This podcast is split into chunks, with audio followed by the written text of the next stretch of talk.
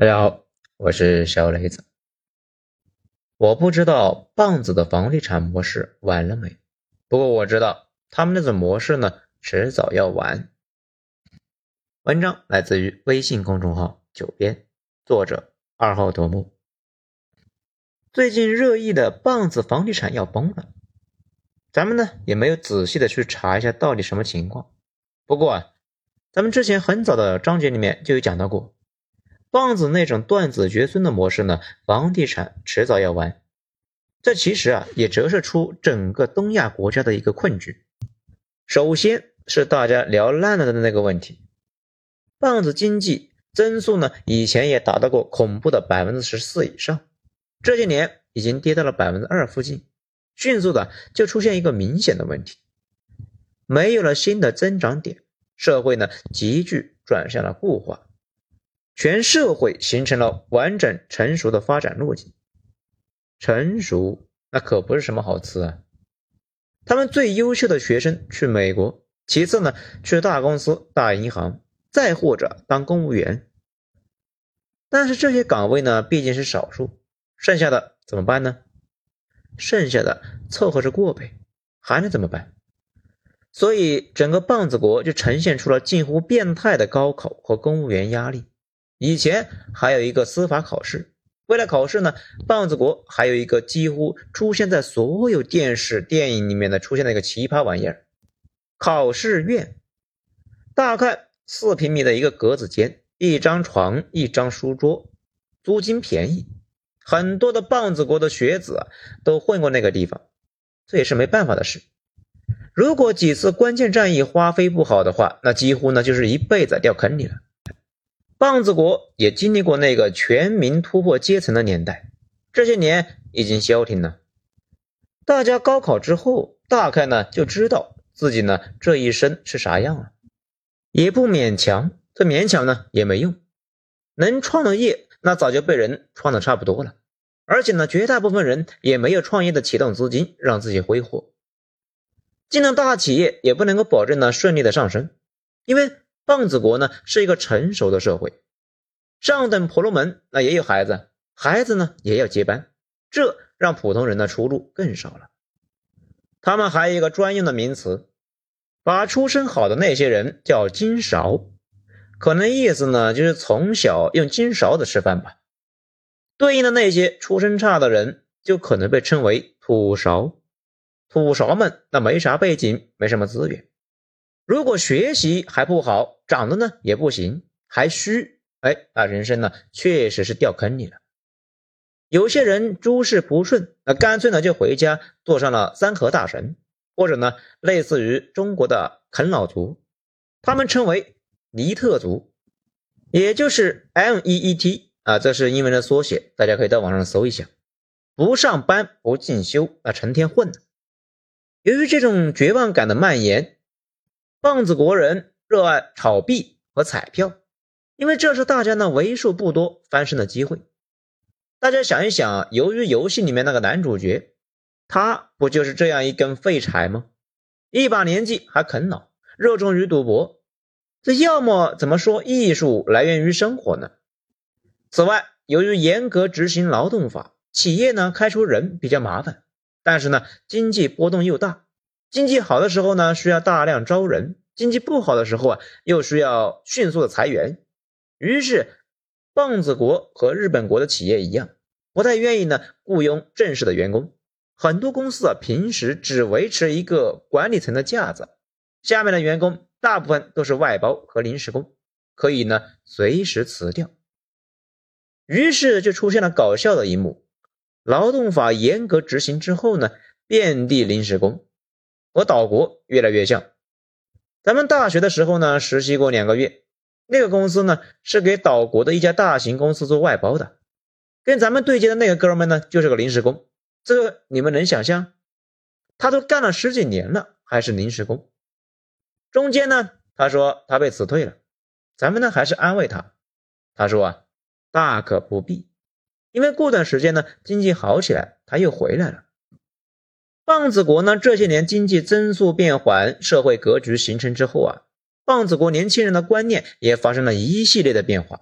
比如发起了一系列的运动，比如咱们熟知的几个：第一，女权；第二，UOLO 啊，也就是呢，You Only Live Once；第三，不婚主义。这三个呢，看着好像是没啥关系啊，其实是一码事。比如翻身无望，觉得这辈子呢挺悲催了，那就别结婚生孩子了吧。他们内部呢流传着一堆朗朗上口的口号啊，类似于“又没有皇冠要继承，为什么要给这个世界增加两个牛马”之类的口号，坚决不婚不生育，这就是不婚主义。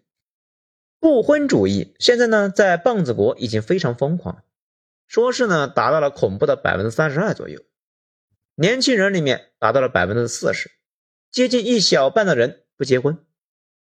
衍生出了一堆的相关产业，那比如一个人吃饭的格子，一个人的 KTV，那还有终身不育的小型公寓，甚至呢文化上也进行了配套升级。比如大家可能比较关心的，如果不结婚的话，那之前发出去的份子钱怎么办呢？哎，棒子国的人已经想到了解决办法，就是呢举办一个单身婚礼。跟正常婚礼呢，那是一模一样的，只是没有配偶。到时候把当初收你的份子钱的人呢，都叫上来啊，让他们把钱给补上。刚开始坚持这种生活理念的人，那些人呢是比较小众的。为了抱团取暖，女孩子们呢喜欢扎堆，就形成了一个个的小圈子。这些圈子本来只是画地自萌。此外，棒子国社会呢，确实对女性压榨很厉害的，于是女权带有强烈的反抗属性。那可能就有人说：“哎，你们这样不好吧？”他们反唇相讥，然后呢，争论升级，最后啊，成了对骂。女权就这样出现了，开始围攻所有跟他们观念不一样的，很快从不婚升级成为了仇视男性。这个过程中呢。互相泼脏水，那说话难听的，导致女权组织呢变得异常的团结。现在呢是非常凶的。那个尹某月能够上位，一个原因是他反对女权，尽管丢掉了一部分本来也不支持他的女性票，但是呢得到了大量的男性票。既然不结婚，那是不是就不买房了呢？不买房，省下来的钱干啥呢？玩啊！于是，新的文化又兴起了，就叫 U O L O，You Only Live Once，你这辈子只活一次。既然只能够活一次，那就该活得精彩一些啊，做点想做的，而不是呢跟个牛马似的，整个人生中自己想做的一件事情都没做，净干一些自己痛恨的事情，疯狂攒钱，最后呢让别人醉生梦死。直到在医院耗尽了最后一个钢镚，然后把自己呢烧了，装进一个盒子里。这个观念影响之下，棒子国的年轻人疯狂的享受现在，不攒钱买房了，把钱呢全部就花在享乐上，吃吃喝喝，使劲玩。大家可能也知道，棒子国人的夜生活呢，那比中国的是丰富的多，经常玩到晚上一两点，第二天呢使劲灌咖啡，保持精力。而且网上还流传了一句话，说汉江水里呢都是咖啡因呢。棒子国人不用睡觉，很多中国这边的人呢去了首尔出差之后呢，就发现自己啊睡眠都少了。那讲到这里呢，大家可能就纳闷啊，这些人到了中年准备不过了？他们的标志性的回应那就是呢。总比背着几十年这个贷款，那还得交房产税，还得养老婆孩子的人好一些吧？大家想一想，越来越多的人见识这样的生活方式，攒钱买房的人越来越少，叠加人口也在变少，房价能够撑得住，那就有了鬼呀！所以很早之前呢，咱们就说过，棒子国的房价呢迟早要完，因为呀，接盘侠越来越难找了。但是说到这里呢，小伙伴们呢就可能觉得，你这样说是不是觉得棒子国没救了呢？房价和国运是两码事，一般绝大部分发达国家呢都走过这条路，有一段时间是要房价来拉动，后来呢，人口下降之后啊，房价这辆车呢也就折了，老百姓呢反而能够活得轻松一些。此外，咱们一直坚信一点，一切都是周期。你被压得太狠了，老百姓的结余呢都被房地产给抽走了，大家过得没啥意思，老百姓自然就主动节育，导致棒子国那种高房价模式呢无以为继。而且咱们还问过几个棒子国的年轻人，一说到房价崩盘，每个人都都觉得是异常的兴奋呢。说是有生之年的几个夙愿之一，就是看到变态的房价赶紧完犊子。等到大家一起呢不做舔狗，房价没人接盘，慢慢的回落了，大家自然也就不用拿着一生的积蓄去买一套房子了，可能反而过得会更好一些。在棒子国的一些城市呢，已经出现了一种情况：以前可能用了十年攒了一百万，却买不起房。你和大家呢一起把这些钱消费掉了，只剩下二十万，却发现能够买得起房了，因为大家不买房，把钱呢拿去消费，房价反而跌了。